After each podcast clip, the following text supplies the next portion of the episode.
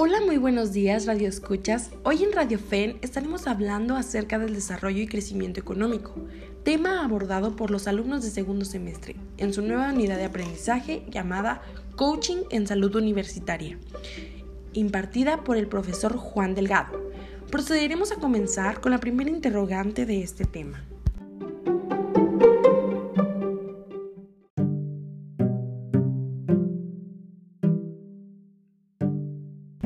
¿Cómo podemos definir el crecimiento económico?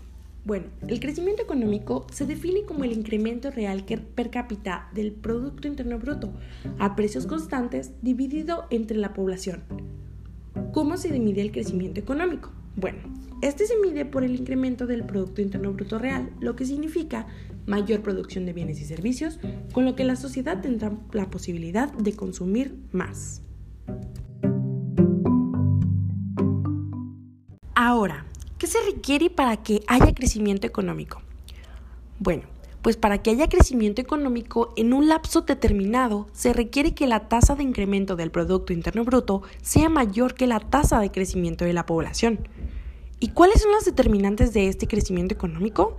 Bueno, los determinantes del crecimiento económico son el trabajo, el capital, la tierra y la tecnología y los factores que se consideran claves que influyen en este crecimiento son la acumulación de capital, que por ejemplo podrían ser las obras de infraestructura, maquinaria y equipo, y el cambio tecnológico.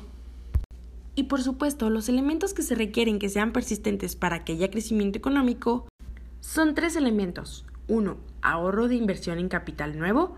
2. Inversión en capital humano. Y 3 el descubrimiento de nuevas tecnologías.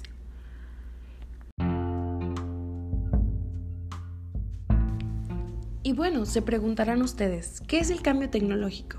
Bueno, el cambio tecnológico es el desarrollo de nuevos bienes y de mejores mecanismos de producción de bienes y servicios. Es decir, se producen más bienes o servicios, pero ahora con la misma cantidad de recursos. La verdad es que esta es una interrogante que todo el mundo tenemos. ¿Por qué el crecimiento económico no es gratuito?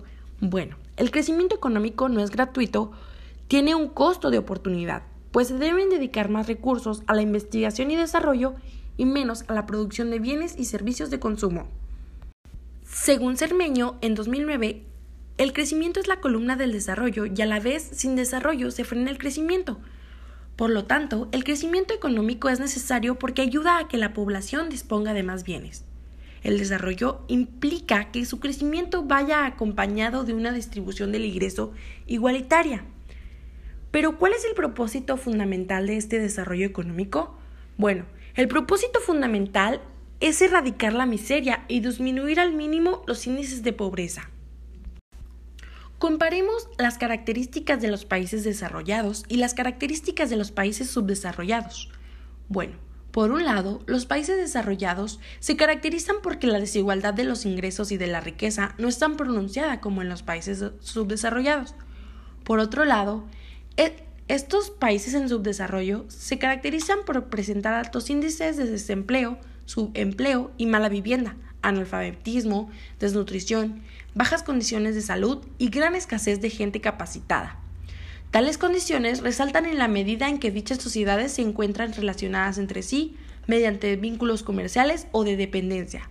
En todos los casos, se establecen mecanismos de extracción de riqueza para el beneficio de las sociedades dominantes y para el infortunio de las que se encuentran subordinadas. ¿De dónde surge el desarrollo económico? Bueno, el desarrollo económico es igual a crecimiento económico más la distribución del ingreso. Existen tres formas en que algunos gobiernos tratan de redistribuir el ingreso. Estas son el impuesto sobre la renta progresivo. Este graba el ingreso de acuerdo con la capacidad del pago del contribuyente, lo cual se consigue utilizando impuestos directos con tasas impositivas progresivas. Programas de sostenimiento de ingreso. Se trata de pagos directos a las personas que ocupan la parte más baja de la distribución del ingreso. Por ejemplo, programas de seguridad social, seguro de desempleo y entre otros. Ahora, los servicios subsidiados son servicios proporcionados por el gobierno a precio por debajo del costo de producción, Los contribuyentes que consumen estos bienes y servicios reciben una transferencia en una especie de contribuyentes. Este mecanismo es utilizado principalmente en educación y salud.